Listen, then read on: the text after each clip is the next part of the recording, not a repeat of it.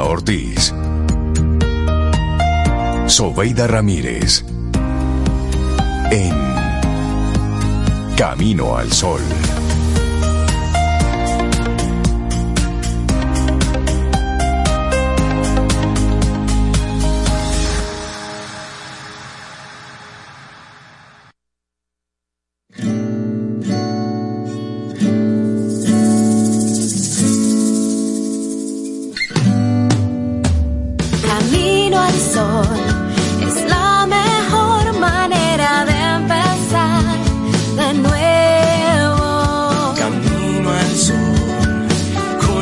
Palmas al cielo, para dar y recibir. Una nueva oportunidad para sorprendernos.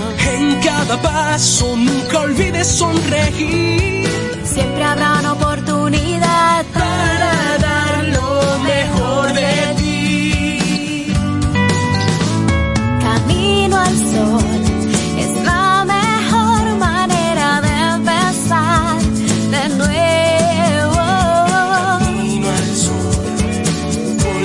palmas al cielo, comienza camino al sol. Muy buenos días, bienvenidos a Camino al Sol en este miércoles, mitad de semana 24 de enero, año 2024. Si eso a usted le sirve para algo, que estamos al primer, en el primer 24 del 24, Ah, pues... mira, 24, Pero mira, 01, buen número 24. ese. Es un, es un número. Vale, una cosa. Para el que juega, yo Ah, creo. ya. ¿Ya? No Lo dijeron diga, todo, no porque eso fue lo primero que Nos salió. descubrimos, ¿viste? Buen día, Cintia y Zoe, ¿cómo estás?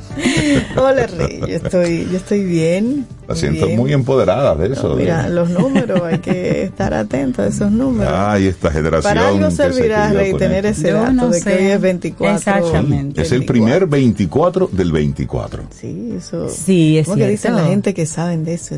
Un número maestro, usted suma 2 más 4 más 2 más El- 4 y le da tal y Bueno, ahí. el ¿Qué que, el que busque encuentra. Entonces tú comienzas Sí, a que sumar y ¿Qué número tú eres? restas. Tú ¿Eh? no sabes, tú. No, Zoe. Hay que aprender a calcular y tú tampoco sabes. ¿Qué ¿No? número? ¿Qué de qué? De numerología, ¿De tu qué? número. A ella ni sabe. Yo, yo creo Ok. que en una ocasión alguien me lo dijo. 2 o el Volvamos a 4 tierra. por ahí. Volva- No sé. ¿Cuál es? El 2 o el 4. Ok. Ah, volvamos a tierra. Volvamos O el aquí. 6 o el Muy 7. bien. Hola Cintia, además de desubicada en numerología, ¿cómo estás? Estoy muy bien, ubicada en otras cosas. O estoy muy Ok. ubicada en otras cosas. pero divertido también. Sí, uno- no, yo no, saber no, esas claro que sí. Es y más, eso es más que eso no es adivinación. Vamos a traer a Camino al Sol a una experta en numerología. Es verdad, tú Sí. conoces gente? Cono- conocemos personas en ese mundo. Sí, sí, Sí. Ah, pero vamos a divertirnos un poco con Y, eso. y no, y una vez una- toda una explicación de que eso no es adivinación Óyeme, y no, cosas no, de no, esas. no, No, no. una Eso es ciencia que matemática. se estudia, eso es matemática. Eso es matemática. Hay que estar es- Habla de abierto las estrellas y no sé qué. Eso es cultura Y- general, claro. señor. ¿Y se Eso no aprende? tiene nada que ver con... De hecho, aprende. esa, esa es nuestra intención y nuestra ¿Verdad? actitud camino al sol para hoy. Ah, Porque cada desafío trae una lección única que te puede ayudar a subir un escalón más. Es decir, Es así. aprende, date el permiso. de ver cosas Sí. diferentes a las que uno está acostumbrado. Yo, Sí. yo soy así, no tiene Porque- nada que ver y que tú sabes que de una vez la gente le Ahora- pone como una connotación. No, no, no, no, no, no, para rara, nada. que demoníaca. No, nada de no. eso. No, realmente no. Bueno, tú le pones la connotación de lo que de lo que tú Usted le tienes pondrá lo dentro, que de enti- tú lo que tiene en piensas, su lo que alma. tú- de hasta donde tú entiendes sobre el tema, Sí. pero si tú lees sobre eso un poquito, tú te das cuenta que eso no es adivinanza y brujería, nada de eso. No, no, no, Hay pero hay que Sí que te guste o no, te llama la atención o no, pero Hay no que estar tiene- abierto. Sí, hay que estar abierto. Porque- Es que nosotros nacemos, Rey, con una paleta de colores, como de los cinco básicos. Y hay gente que se muere con los cinco básicos. No, iba descartando algunos de que no, que no aprende, que no, que no Hay mira otros personas colores. que si todos arrancamos con los colores primarios, Sí. con el azul, con el amarillo y con el rojo. Y hay gente que se queda ahí, con el negro y con que el es, blanco. que es incapaz. Sí. que es incapaz de mezclar el rojo con el azul. Y nunca conoce el azul violeta, con o el celeste, o el beige, No, hay que ponerle a la vida Ay, sus matices. conocer Sí, cosas sí, diferentes. Y porque, ¿cuál es la realidad? Que lo que es hoy no era antes. Así es. Es decir, si usted se va a los libros de historia, antes mataban por una serie de cosas Bueno. que en el día de hoy eso es lo normal. Sí, sí. Que la Tierra era Entonces- redonda. Mataron a, a- Bueno, a Galileo por cuando- decir que la Tierra era redonda. Sí, porque antes la gente Sí, era terraplanista. Sí, porque siempre ha habido gente así, Sí, que era que no se permite Entonces, ver más hoy allá. te queremos invitar en el Día Internacional de la Educación a que cada desafío trae una lección única que te puede ayudar a subir un escalón más.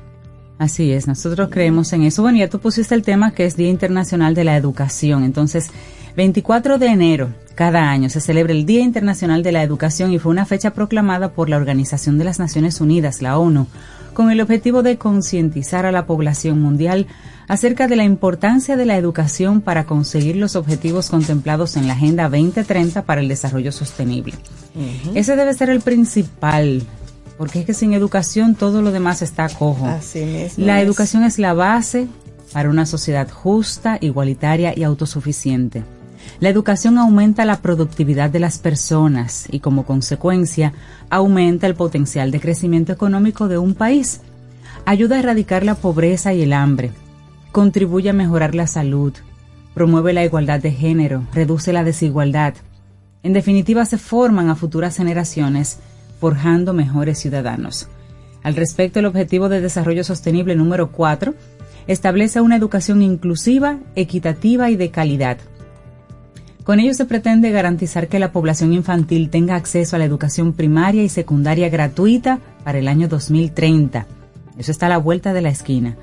Asimismo, se incentiva la igualdad de acceso a la formación profesional, la eliminación de desigualdades de género y de riqueza, logrando el acceso universal a una educación superior de calidad. Y con eso de desigualdad de riqueza, es que si usted tiene un sistema de excelencia académica, a ese sistema de, de excelencia académica, a ese programa, puede acceder el, el pobre que cumple con excelencia académica y el rico que cumple, con, cumple con excelencia, excelencia académica, que no porque sea rico tiene que pagarlo. La excelencia académica debería ser un norte en nuestro país, ubicar esas personas e independientemente del grado y de la, de la del nivel socioeconómico que tengan, esas mentes hay que potenciarlas. Así es, totalmente de acuerdo. Tú sabes que hay un tipo de becas en una universidad que, que hace eso. Las becas van al que tenga excelencia académica, un promedio por encima de 95, 98 en todo el bachillerato. No importa los recursos económicos que tengas. Si Claro, tú porque estás dentro de discriminarlo ese también, si por rico lo grupo de excelencia, te puedes ganar esa beca. Sí, hay que enfocarse Sí. en eso. Yo soy Sí. partidario de que la UAS sea considerado un lugar de excelencia Un centro académica. de excelencia académica. Punto, que sea gratis. Sí. a los muchachos Y si hay que 300 son- mil muchachos y solamente pueden estar 40, que estén 40. Pero Pero, esos 40 excelencia pueden cambiar el académica. país. Por mucho tiempo la UAS en algunos aspectos sigue siendo una academia de excelencia. Eh, sin embargo, sí, estoy Sí, me- acuerdo, me hay refiero- que mejorar, hay que seguir mejorando. Sí. La política ha entrado hace mucho tiempo. Mira, es que el ha tema de la- dañado algunas cosas. Es que la masificación de la educación es un tema. Es decir, nosotros como país adolecemos de, de esa parte media importante del técnico. Y mira que desde el Infotep en los últimos años se ha estado haciendo un esfuerzo importante. Sí, sí, Sin embargo, el tema universitario todavía hay que apretar un poquitito más. Es decir, demasiadas universidades para un país tan pequeño. Eso es lo primero. Y son, luego... más te- son como 56 Óyeme, por ahí un aproximadamente. país pequeño. demasiado. Sí, sí. Y todavía dicen los, los empresarios y las empresas que, no, están consiguen eso, personal que necesitan. con las habilidades que necesitan. Entonces, en este Día Internacional de la Educación, hacer como que un llamado. ¿Qué podemos hacer distinto? ¿Qué podemos atrevernos a hacer diferente, independientemente del tema politiquero? Porque lamentablemente la UAS ha sido víctima de la política Así por es. muchísimo tiempo. Antes era una especie de, de lugar donde, por supuesto, muchas de las conquistas sociales se gestaron ahí. Pero había una ideología, pero eso hace tiempo. Luego se Sí. convirtió lamentablemente en presa de la política, donde eso pasó al mejor postor. y cómo de manera transversal unimos los puntos. Ya en turismo se ha hecho un trabajo y maravilloso para que República. Dominicana se conozca en el mundo, por un lado. En términos de logística, nosotros estamos, todo el mundo lo dice, un hub, una ubicación fantástica. Por otro lado, el dominicano es reconocido porque aprende rápido, se adapta rápido, agarra los idiomas rápidos, hay un- una capacidad de, de- de- de aprendizaje rápido. ¿Por qué no unimos todos esos puntos y decimos, ¿qué estaría haciendo falta en el mundo? Que el dominicano lo puede aprender. Ya saben dónde estamos y pueden Bueno, eso es y estamos estra- estrategia estratégicamente país. ubicados. Así es. Y dedicarnos a hacer eso.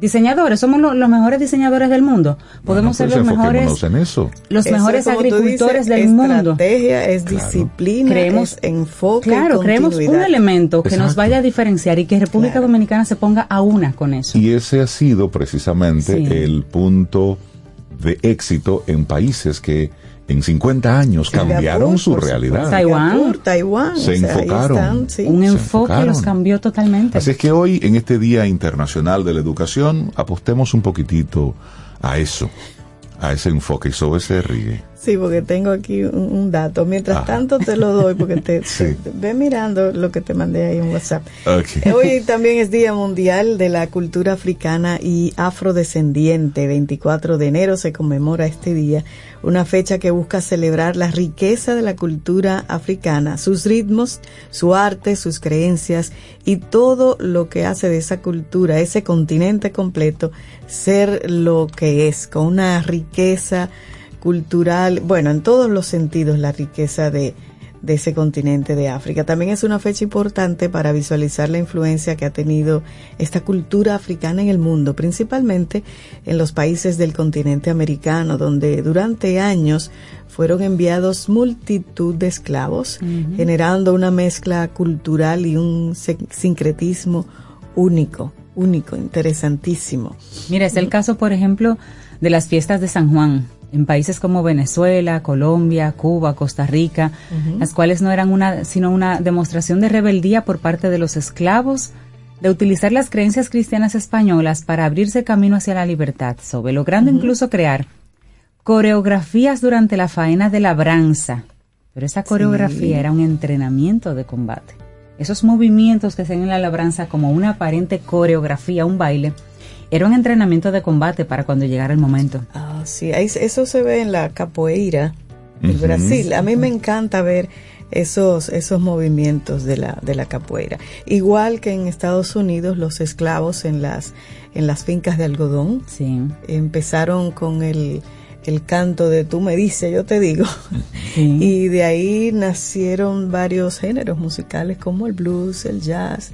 Claro, di, di un salto inmenso, pero, Pero pero, sí, desde sí. esa época la musicalidad en los africanos es para mí impresionante. A mí me encanta, como el, el- el colorido, las mezclas, eh, los tambores me fascinan y esas voces maravillosas, me encantan. Bueno, y hablando de voces, yo creo que tú Mira. tenías por ahí una, No, so, so viene peligrosa. una intención de, de que No, el día... Lo que pasa es No sé que tú quieres repetir la intención del día, porque tengo aquí una felicitaciones de cumpleaños Ok. muy especiales. Mira, esto dicen, hola Camino al Sol, muchas bendiciones.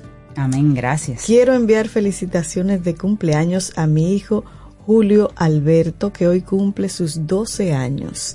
Les cuento que es un fiel seguidor de Camino al Sol y principalmente de Reinaldo. Dice que lo que más ama de la semana es el lunes, porque puede escuchar la voz de Reinaldo. Wow. Ay, qué hermoso. Gracias, y oigan la gracias canción que a él le gustaría, con ¿Cuál? la canción que, que él quiere que lo complazcamos aquí. Se- 12 años tiene Ajá. esta canción que él quiere. Él es Camino al Sol. es full, del año 12 años. 1979. Y yo digo, ¿y de dónde le nació este muchachito que le guste Camilo Sesto? ¿En serio? Aunque yo tengo mis sobrinos que desde cinco años están cantando bolero. Camilo Sesto, él quiere que le pongamos esa, Esa canción. canción. Julio Alberto, muchísimas felicidades. Y yo voy a pedirle a Reinaldo, como tú amas la voz de Reinaldo, que sea quien la presente la canción. Con eso Yo iba- entonces vamos a a, iniciar con otra, pero esto vale, tú sabes, como que detengamos todo.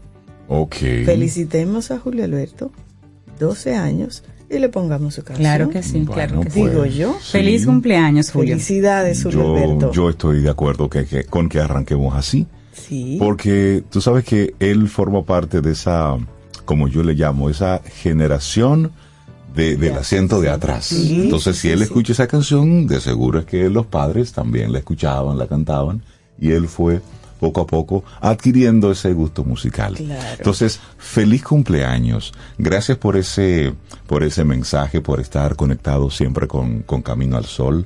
Para nosotros eso nos hace el día y significa mucho, mucho, muchísimo. Y te deseamos desde aquí, desde Camino al Sol, que tengas una vida preciosa, que tengas una vida, una vida linda. Disfruta ya tu preadolescencia. Ve disfrutando cada momentito así de la, de la vida, que eso, que eso vale. Así es que feliz cumpleaños con esta, con esta canción tan particular. Pero si te gusta, cántala a mandíbula Y batiente. todo, mucha gente, igual que Julio Alberto, le gusta esa canción. Así es. Así iniciamos. Lindo día. No sé luchar contra el amor.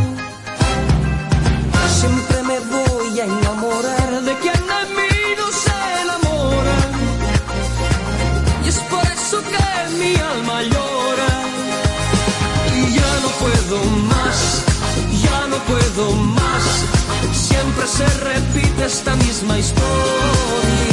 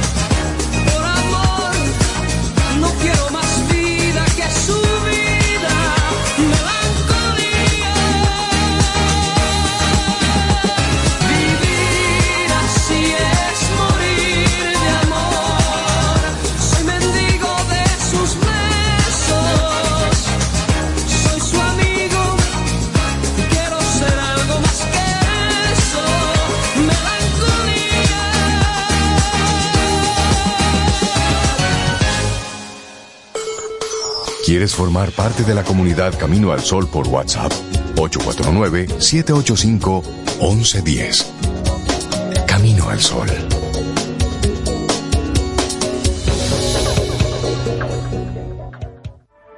Jugosas, sabrosas, tiernas y frescas. Así describen nuestras carnes en Supermercados Nacional. Detrás de un gran producto siempre hay una gran historia. Nos unimos a decenas de productores locales que crían con orgullo el mejor ganado dominicano, pasando por la más moderna planta procesadora del Caribe con procesos naturales, cuidando el más mínimo detalle para que cada corte llegue a nuestras tiendas con la calidad única que nos caracteriza. Porque lo que hacemos detrás de cada corte hace la gran diferencia. Supermercados Nacional. Ten un buen día, un buen despertar. Hola.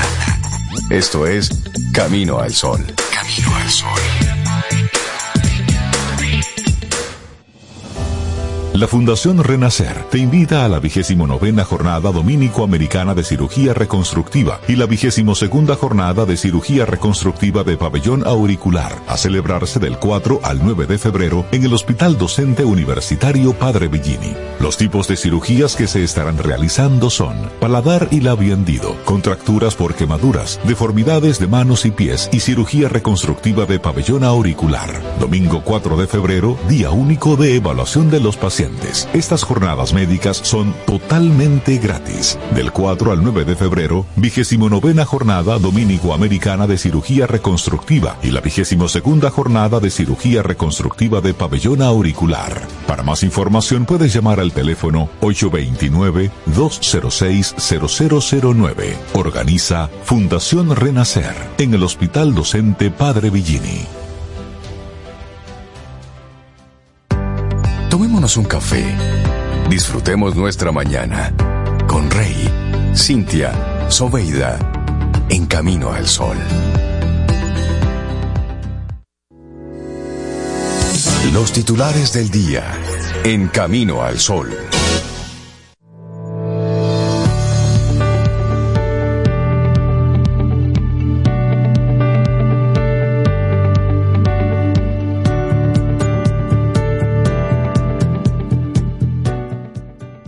Bueno, si acabas de sintonizar nuestra actitud Camino al Sol del día de hoy, cada desafío trae una lección única que te puede ayudar a subir un escalón más.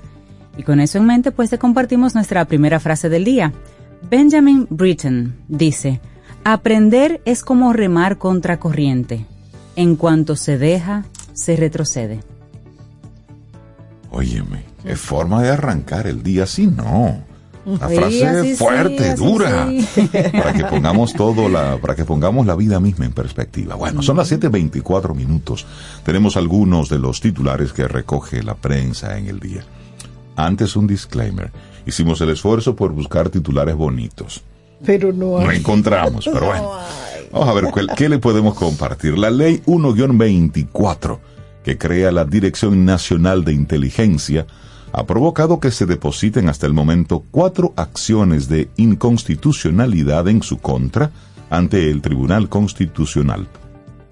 Los artículos que las diferentes entidades consideran inconstitucionales son el 8, el 9, el 10, el 11, el 12, el 13, el 21, el 22, el 26, el 27 y el 29 de esta ley que crea la Dirección Nacional de Inteligencia sobre el artículo 8, por mencionarle uno para que ustedes entiendan. Este habla sobre la creación de la DNI, que bajo la dependencia del presidente de la República tiene la misión de realizar actividades para la seguridad nacional a fin de prevenir y contrarrestar cualquier riesgo a la constitución de la República. Las instituciones manifiestan que constituye un peligro a la democracia y a los derechos constitucionales el hecho de atribuirle poderes al presidente. Eso para que ustedes vean por dónde va todo esto. Así es que, mire, pueblo dominicano, no seamos indiferentes con esto. Es muy importante que usted como ciudadano esté enterado y edificado, porque aquí se está hablando de una Dirección Nacional de Inteligencia que tiene la potestad de saber toda la información suya, que de hecho ya lo saben, pero es de tener acceso a información que puede ser sensible, que bajo este manto de seguridad nacional, nosotros sabemos, o más bien no sabemos qué manos non santas pueden tener acceso legal A información sensible. Y eso es lo preocupante de esta ley. Así, así arrancamos, bien suavecito. Bueno, por otro lado, la Fundación Institucionalidad y Justicia, FINJUS, y la Comisión Nacional de los Derechos Humanos reclamaron al Ministerio de la Vivienda, Hábitat y Edificaciones la terminación del Centro de Corrección y Rehabilitación Las Parras del municipio San Antonio de Guerra, que a su juicio se encuentra en total abandono. El vicepresidente ejecutivo de Finjus, el doctor Servio Tulio Castaños Guzmán, y Manuel María Mercedes, presidente del órgano defensor de los derechos humanos, entienden que ya es hora de que este recinto sea habilitado y que pueda contribuir a descongestionar los demás recintos. Castaños Guzmán dijo que desde su, un principio la Finjus ha estado reclamando la necesidad de que las parras se pongan finalmente a operar a favor del sistema penitenciario, al igual que la terminación de la cárcel de Pedro Corto en San Juan de la Maguana.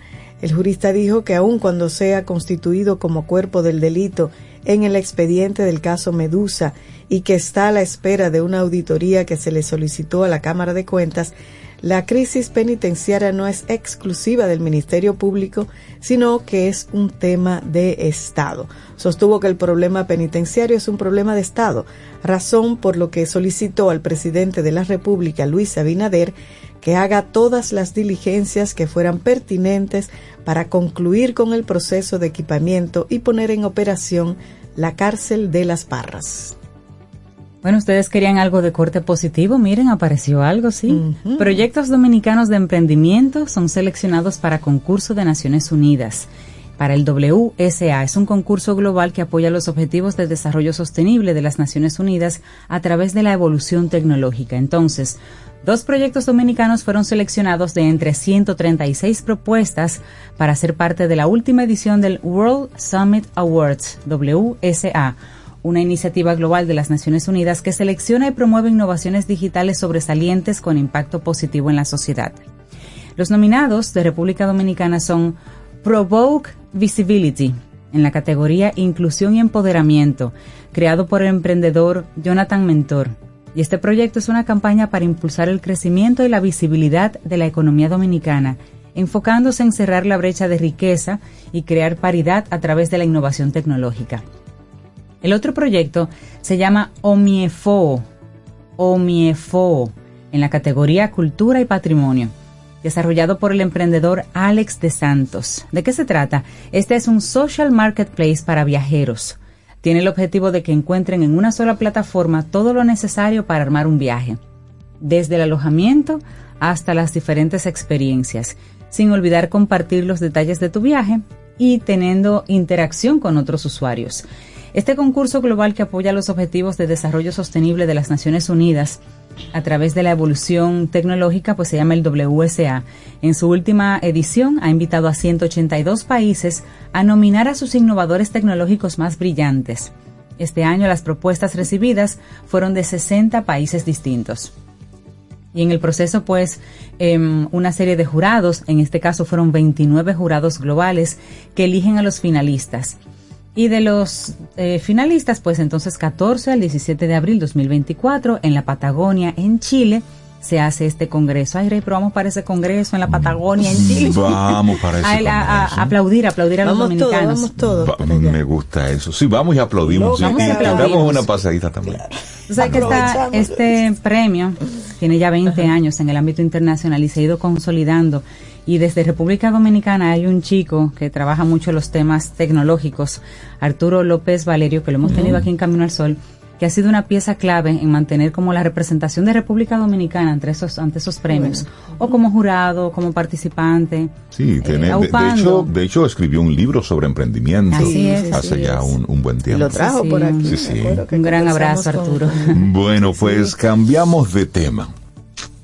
Apertura de miras, atrevernos a hacerlo diferente. A. Oigan esto, la Asociación de Empresas de Zonas Francas del Cibao, ASOCIBAO, hace un llamado a la prudencia al Ministerio de Trabajo en la implementación de la iniciativa del Plan Piloto Voluntario de Semana Laboral Reducida sobre la reducción de la jornada laboral de 44 a 36 horas por semana. anunciada el pasado lunes 15 de enero. El presidente de esta entidad, Marco Cabral Franco, expresó, y lo hizo en representación de esta asociación empresarial, que si bien la medida aspira a mejorar el bienestar de los trabajadores, el Ministerio de Trabajo no debería pretender hacer una aplicación generalizada por tener un impacto potencialmente lesivo a muchos sectores de la economía. Voy a dejar la noticia hasta ahí y me van a permitir hacer un comentario. Dele, dele. Entiendo que lo que pretende hacer el Ministerio de Trabajo, por supuesto, es mejorar el bienestar de los trabajadores. Pero eso no significa, o no necesariamente significa, que las empresas deben estar cerradas. Yo como empresario, que que que ahí, voy, yo como empresario digo, bueno, esto me va a permitir tener mi empresa trabajando los siete días de la semana, con distintos turnos de trabajo. Es decir, le voy a dar empleo a más gente, puedo tener una diversidad de, de operaciones, porque aquí no se está hablando de que las empresas deben estar cerradas, ¿verdad que no? No. Sino que los trabajadores no trabajen más de 36 horas por semana. Crear Entonces, crea, crea turnos, crea una dinámica distinta. Hay que ser creativo. Hay que ser creativo. Digo, yo con una industria eso es lo que haría. Y lejos de pensar en que voy a trabajar menos, voy a producir menos, yo digo, bueno, voy a tener la posibilidad de trabajar más, de producir más. O ser más eficiente. O ser más menos. O sea, eficiente. eso, eso es lo que es se, decir, se busca. por supuesto, porque tú tienes una maquinaria y tú eliges si ese martillo tú lo utilizas 5 horas o 10 horas. Ahora, ¿quién utiliza el martillo? Es lo que el ministerio está diciendo. Bueno, 5 horas lo puede manejar esta persona y 5 horas más otra persona. Y estás en la ley y estás siendo más productivo. Sí, pero tal vez es posible que ellos estén mirando el punto de vista laboral. Cada vez los, eh, los salarios se están revisando. Hay un, hay un costo fiscal relacionado con tener personas laborando y si eso va subiendo y eso, ese- tengo que pagar cada vez más en impuestos, en seguridad social, en salarios, en el seguro y demás, tengo que pagar cada vez más, se pide que se pague cada vez más en menos horas de trabajo, tal vez yo no compenso. Un segundo turno simplemente me duplica otra vez otra carga laboral con otros impuestos también. Pero también te duplica la no pero también te La duplica la productividad. Es Si decir, te ponen eso, también puedes Sí, duplicar. eso. exactamente. Yo, yo lo vería, yo lo ve, antes de estar eh, llamando la atención de ten- tener cuidado, la competitividad, veamos formas creativas. Esto no ha empezado todavía y es algo piloto. Vamos a comenzar con el proceso. Está bien el, el llamado de alerta, pero también tengamos un poco de Está apertura. bien el llamado de alerta, mira. miremos todas las aristas. Por ley tú no le puedes bajar el, el salario a un empleado porque ahora trabaje menos. Hay que mirar. Porque Y un lo segundo que- turno lo que implica un entiendo- 35% lo- más. Lo que entiendo, el Ministerio de Trabajo procura el bienestar del trabajador, pero también la productividad de las empresas. No, no creo que vayan a hacer Y algo apostar, que- a, apostar al crecimiento y al Sí. desarrollo. Mira, Netflix. Aquí a veces somos muy cómodos. Sí, Netflix sabes. es un negocio cómodo y que va bien. Y en el último cuatrimestre acaba de sumar 13 millones de suscriptores. Sí, pero todavía Netflix tiene números en rojo. pero ahí vamos. Se puede seguir creciendo, se puede seguir desarrollando. El asunto es de inmediato no poner una traba. Porque tú estás acostumbrado a un formato de zona franca, Claro. de trabajo de 8 a 5, es decir, permita otras cosas. Claro, hay que Apertura mirarlo de todo. miras. Hay que hacer Así la es. apertura de miras. Bueno, vamos hacia la ONU y Haití. La Organización de las Naciones Unidas, ONU, rindió un informe en el que describe la persistencia de la violencia, la inseguridad y el desgaste de las instituciones policiales y de justicia en Haití. En el documento presentado por el secretario general de la ONU, Antonio Guterres, que engloba además la experiencia de trabajo de la Oficina Integrada de las Naciones Unidas en Haití, se establece que en el 2023 los homicidios aumentaron en un 119.4%. Unas 4.789 personas perdieron la vida, entre ellas 465 mujeres, 93 niños y 48 niñas, lo que equivale a una proporción de 40.9 homicidios por cada 100.000 habitantes frente a los 2.183 registrados en el 2022.